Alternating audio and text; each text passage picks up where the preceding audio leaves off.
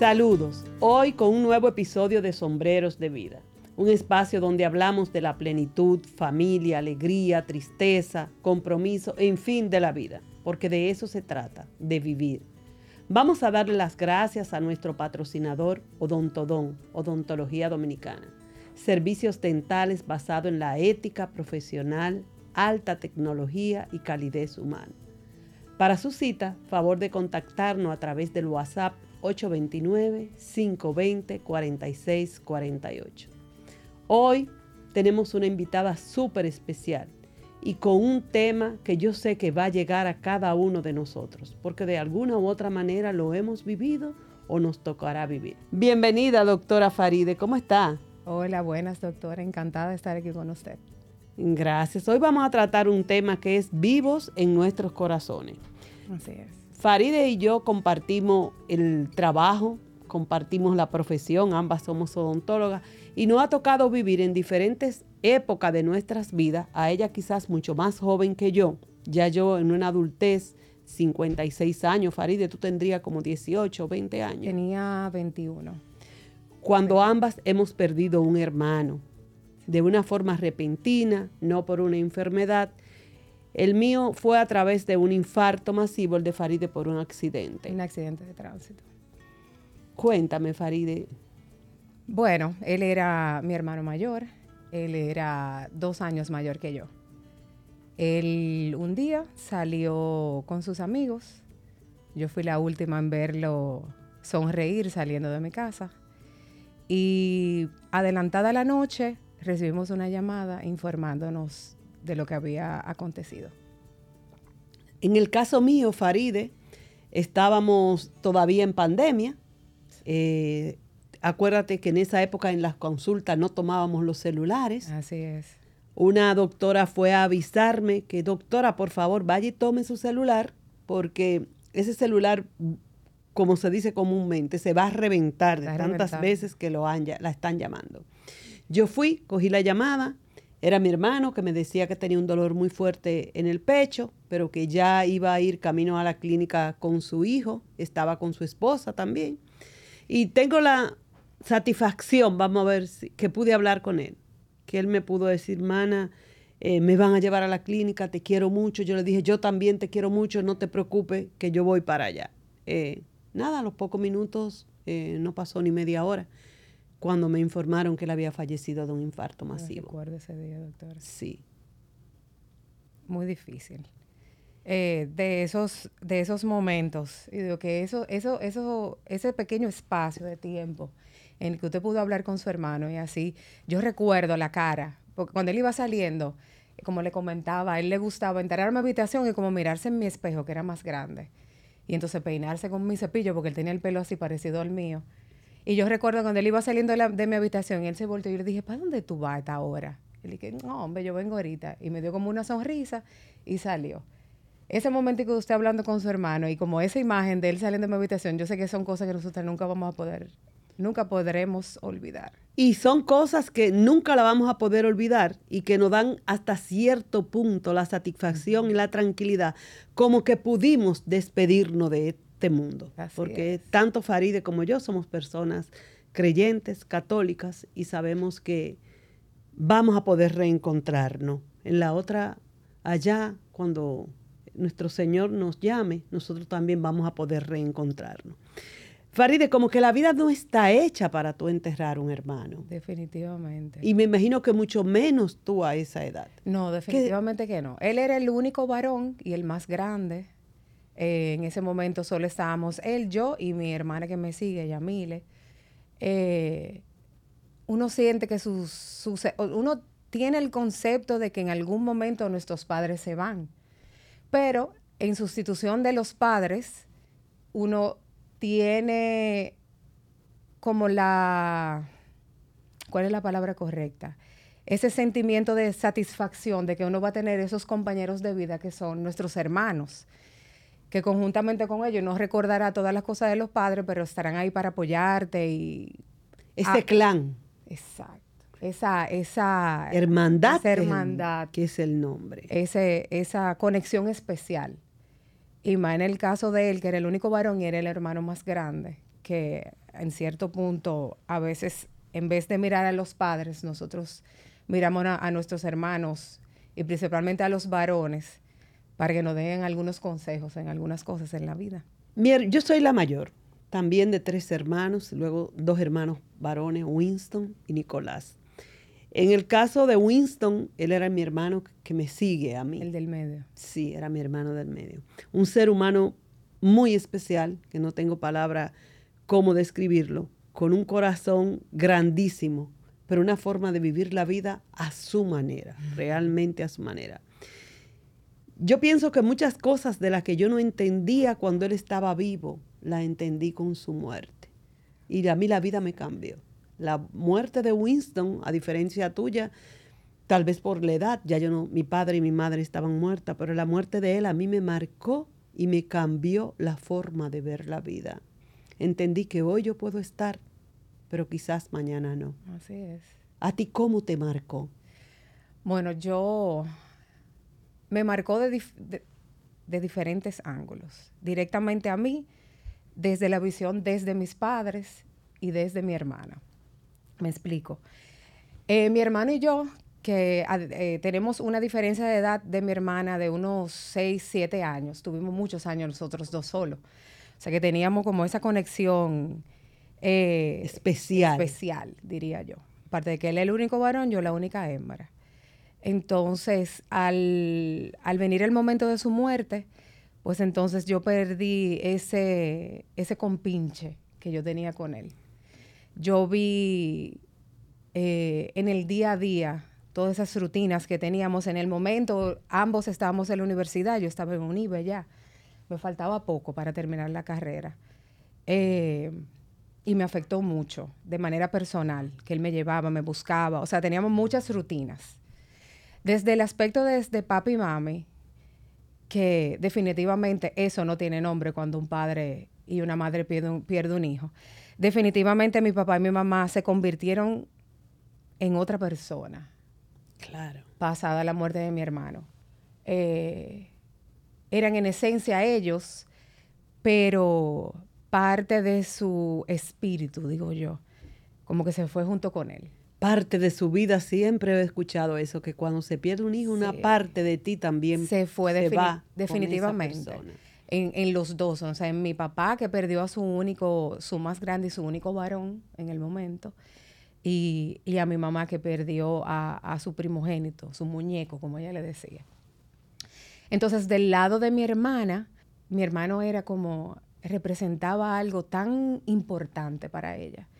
Y en la forma en que yo vi que ella se recogió, se refugió en mí, buscando lo que ella recibía de mi hermano, digo yo que en cierto punto ella esperaba que yo se lo satisfaciera eso, usted sabe. Eh, también me afectó en la forma en que yo vi que ella también como que cambió y se, no sé, se entró como en un capullito, digo yo, durante unos largos años y luego entonces ella logró florecer. Pero definitivamente que en el caso mío, yo estaba como en un punto medio en el que yo veía a estas tres personas que es algo que me dicen mucho, que en momentos como ese, así fuerte, yo soy la que me mantengo como más centradita y estoy pendiente a que todo el mundo como que tenga y haga y, y cosas. Y entonces luego cuando yo estoy solita o pasada ya un buen tiempo, entonces como que yo logro liberar un poquito de, de esa presión y esa tristeza. Pero a lo largo de los años, mientras la vida ha seguido avanzando, mi hermana se casó, tiene hijos, yo tengo una niña de 16 años. Eh, mientras he ido cambiando las etapas, he ido sintiendo como esa ausencia y siempre pienso eh, cómo sería la vida de la hora, eh, qué estaría él haciendo. Es que por eso el, título del episodio, Vivos en nuestros corazones. Yo creo que en cada actividad, en cada día, en cada hecho, en cada ocurrencia, a mí me pasa muchas veces que pensaría, que pienso, si Winston estuviera aquí, eh, tengo que llamar a Winston, tengo que invitar a Winston. Winston era un ser humano muy especial, de poca llamada. Él le gustaba mandar mensajes y escribir. Parece que vivió que hubiese nacido en esta época donde la gente escribe por WhatsApp y manda correo. A veces yo le decía, pero ¿por qué me mandas un correo? ¿Para qué? Llámame. ¿Y a qué me está escribiendo? Y yo misma me incomodaba y decía, no le voy a responder. Entonces, eh, pero hay cada hecho de mi vida importante, cada momento, que yo me lo imagino con él aquí. O sea, lo que él haría, lo que, como él sería. El hecho de que papi y mami estuviesen muertos, indiscutiblemente mi hermano era el hijo preferido de mi mamá. Eh, su Wiltico era su Wiltico y con eso él se llamaba Winston, pero ella le puso Wilton y no había forma de que era Wiltico y Wiltico. A mí como que me daba cierta tranquilidad siempre desde que él murió. yo decía, bueno, yo como que estoy tranquila porque se lo entregué a mami y mami tiene que estar feliz con su muchacho allá. Pero también me vino la situación de yo pensar en, lo, en el tiempo que no compartí con él muchas veces. Es el tiempo del COVID.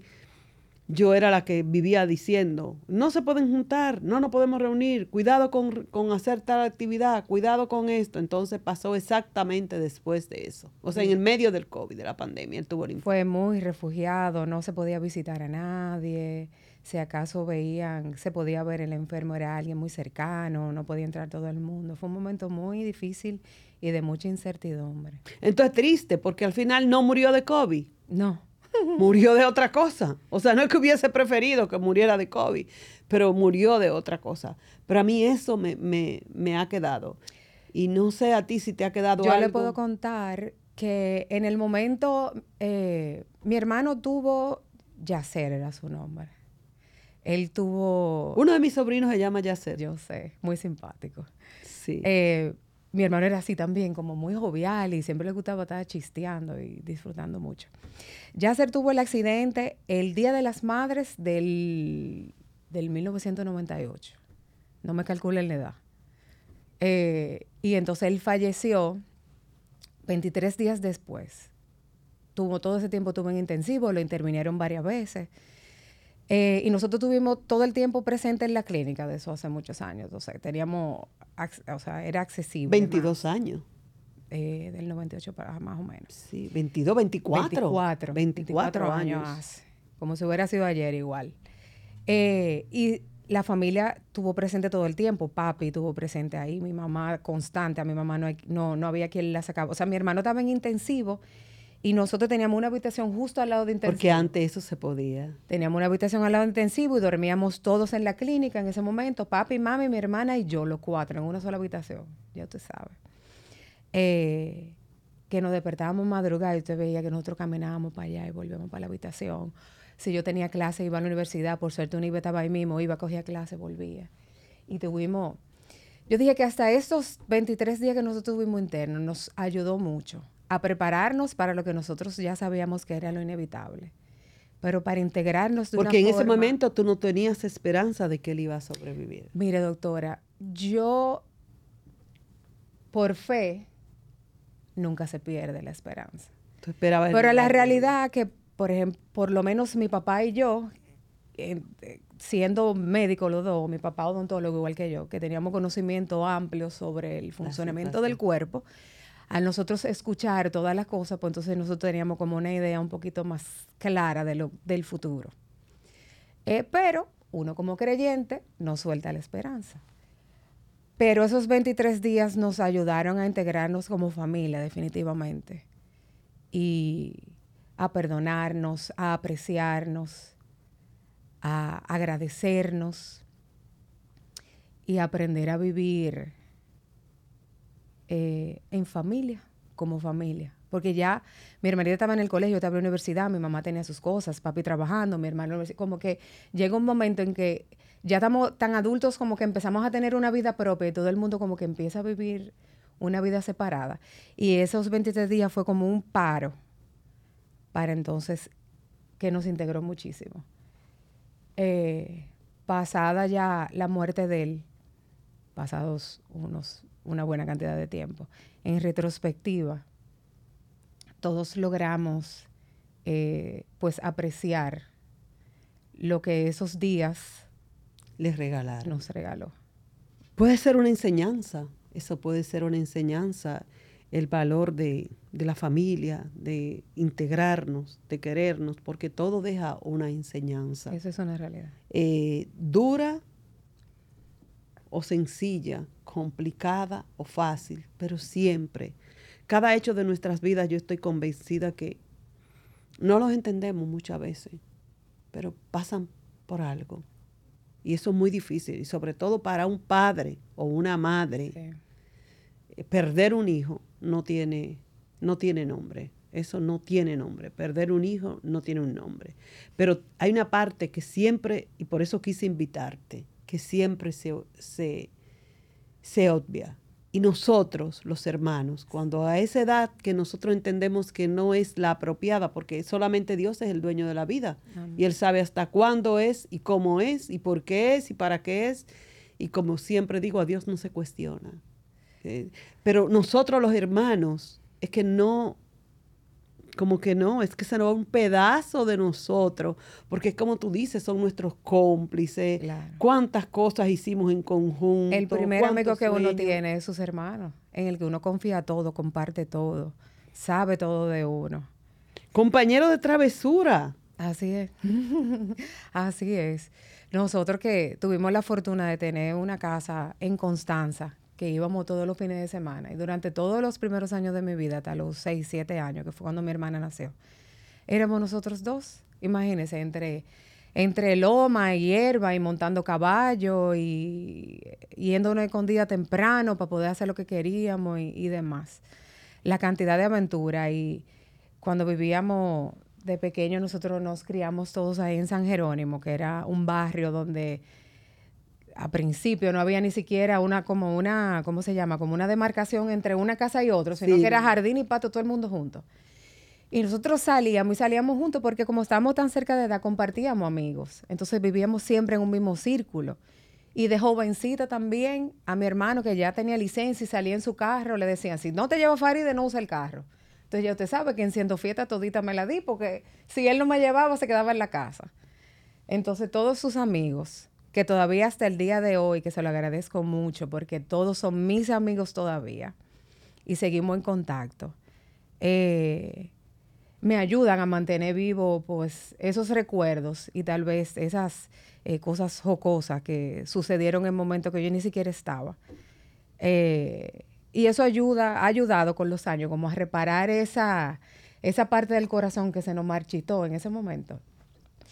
Y concentrarnos y recordar por lo bueno, porque es lo que queda, todos los buenos recuerdos de los momentos vividos y demás. En el caso mío, eh, Winston y yo fuimos muy, pero muy unidos en la época de la niñez, en San Juan de la Maguana, luego cuando vinimos aquí a Santo Domingo, pero fuimos muy unidos, pero dos personas muy diferentes, dos gotas de agua muy, pero muy, pero muy diferentes, dos formas de ver la vida muy diferente. Mi hermano un tipo súper, súper inteligente, con un cerebro privilegiado, un amante de... Yo no sé qué decirte de mi hermano en cuanto a inteligencia. Para mí un ser súper dotado.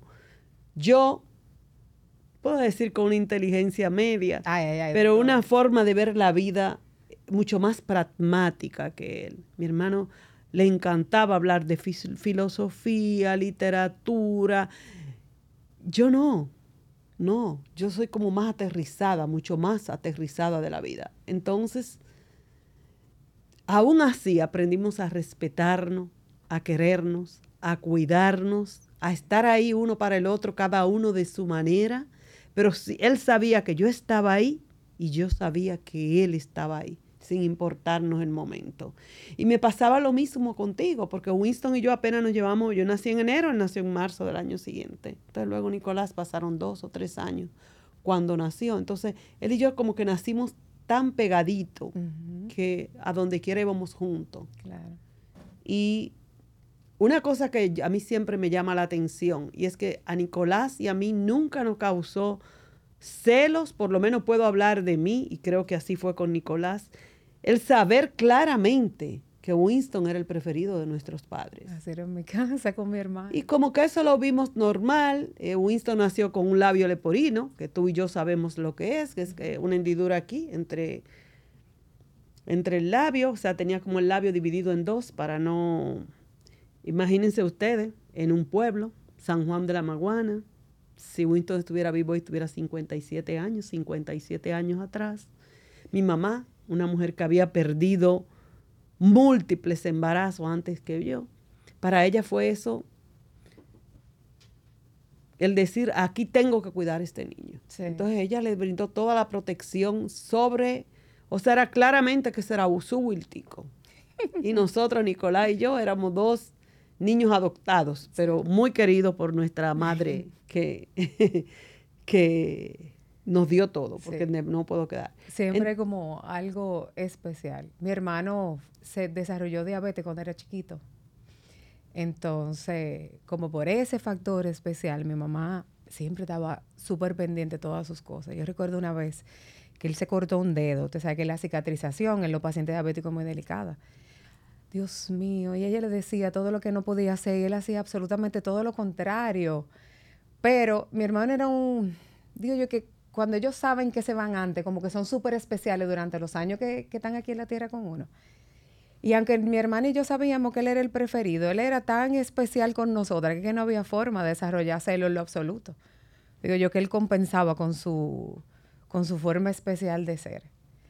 Eh, igual así como te dijo ahorita, que eh, la diabetes en el momento en que mi hermano sufrió el accidente nunca fue un factor para definitivamente su muerte.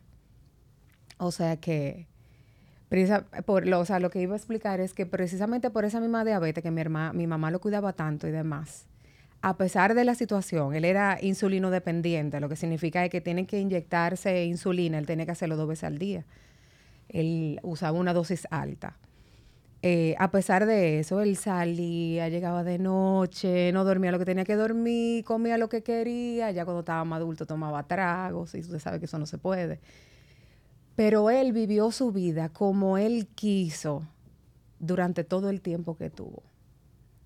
Y la verdad es que de él y de todo eso que sucedió, la enseñanza que me quedó, que he tenido que vivir varios tropezones para llegar a la misma enseñanza, y es que la vida no la regalaron para vivirla ahora. El hoy. Exacto. Eso no significa que no hagamos planes, porque hay que estar claro.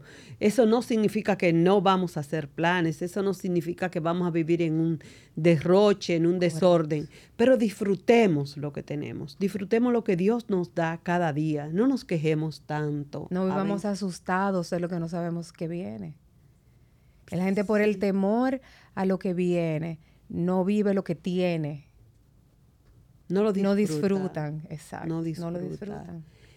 Y eso una cosa puedo yo decir. Mi hermano era feliz con ir al mercado, al mercado, y traer mangos, y comer mangos, y dejarme mangos ahí abajo. Y yo le decía, ¿para qué tú vas al mercado, por ejemplo, a comer, a comprar mangos? Ahí está el supermercado, a que un día te asalten, a que un día te pase tal cosa. Y él igual iba al mercado, compraba mango, compraba fruta. Si a veces era muy temprano, me lo dejaba ahí abajo en el edificio. Y yo decía, Dios mío. Entonces mi hermano me enseñó eso a mí. A disfrutar lo que a mí me gusta, a disfrutar quizás mis raíces. Porque en San Juan, donde se iba a comprar los mangos, si se compraban, porque generalmente se tumbaban de las matas, es a un mercado. Y mi hermano siguió y seguía sus cosas y era feliz con eso. Era un tipo súper culto, súper inteligente que disfrutaba las cosas sencillas. Y eso lo aprendí yo con la muerte de mi hermano. A disfrutar lo sumamente sencillo, a no complicarme la vida. No complicarnos la vida. Y hacer muchas cosas que yo iba postergando para después, para después. No sé si habrá un después. No sé si habrá un mañana. Si la puedo hacer hoy, la hago. Porque quizás el mañana no va a llegar. Yo no lo sé. Y eso me lo enseñó la muerte de mi hermano, que ese día amaneció bien y ya a partir de las 2 o 3 de la tarde estaba muerto. Entonces, a mí esa enseñanza me lo dejó. A quererme más, a valorarme más y a no seguir postergando mis sueños. Así mismo. En el tiempo tuyo, tú eras una jovencita, una jovencita. Yo no, yo una mujer adulta. casada, con tres hijos, profesional, desarrollada en mi profesión, y seguía postergando. Mi hermano me enseñó que no, la muerte de él me enseñó que no, que por qué voy a seguir postergando. Hacer ahora lo que quieres hacer ahora, no esperar para luego. Es una enseñanza que ha seguido con mi hija, que me vive diciendo, mami, tú sí te complica. Y yo, pero espérate, pero vamos a llevarnos esto, pero si nos falta aquello, mami, vámonos. No te compliques tanto, cualquier cosa que se presente en el camino, pues la resolvemos. Pero camina tranquila, tranquila, vamos, vamos. Y mi hermano era así mismo. Se complicaba mucho la cosa. Cuando él quería hacer algo, él lo hacía. Y si quería ir a un sitio, se iba. Y si quería un viaje, se iba. Cero complicaciones. Él vivió su hoy cuando lo tuvo. Qué bonito. Eso es muy bonito. Y otra cosa muy bonita para nosotros eh, tener pendiente, y creo que con eso vamos concluyendo, Faride, es que pase lo que pase, suceda lo que suceda, en el tiempo que suceda, nosotros hay cosas que no la podemos cambiar. Entonces tenemos que aprender a vivir con ese hecho. Ya tú pase lo que pase, suceda lo que suceda, tú tienes la pérdida de tu hermano. La única forma es tú vivir con él en el corazón. Y eso es lo que yo eso me lo repito muchas veces. Ya yo no puedo dar al reloj para atrás. Y cuando te digo eso, te lo digo porque a veces no nos olvidemos de decirle a quienes que tenemos al lado, te quiero, te extraño, me hace falta. Bueno, Faride, creo que el tiempo se ha acabado. ¿Cómo despedimos este vivos en nuestros corazones? Bueno, todos tenemos padres, todos tenemos hermanos, amigos, seres queridos. Es muy importante aprovechar el día de hoy para decir lo mucho que lo quieres. Perdona hoy porque no sabes si mañana va a tener la oportunidad. Eso es una gran realidad. Yo, eh, queridos oyentes, me voy a despedir diciéndole que quizás hoy es el momento de mirar un poquito hacia atrás, hacer esa lista de todo lo que queremos, de todo lo que hemos, hemos ido postergando para nosotros. Y empecemos a retomarla. Y perdamos el miedo, porque muchas veces no hacemos cosas porque tenemos miedo, porque no somos capaces de dedicarnos tiempo a nosotros, porque siempre estamos pensando primero en los demás. No es que vamos a ser egoístas, pero seamos un poquitito y pensemos en nosotros, porque estamos aquí hoy, pero mañana tal vez no lo estemos. Y como dijo Faride, vivamos en paz, perdonemos. El rencor nada bueno trae. Bye y bendiciones.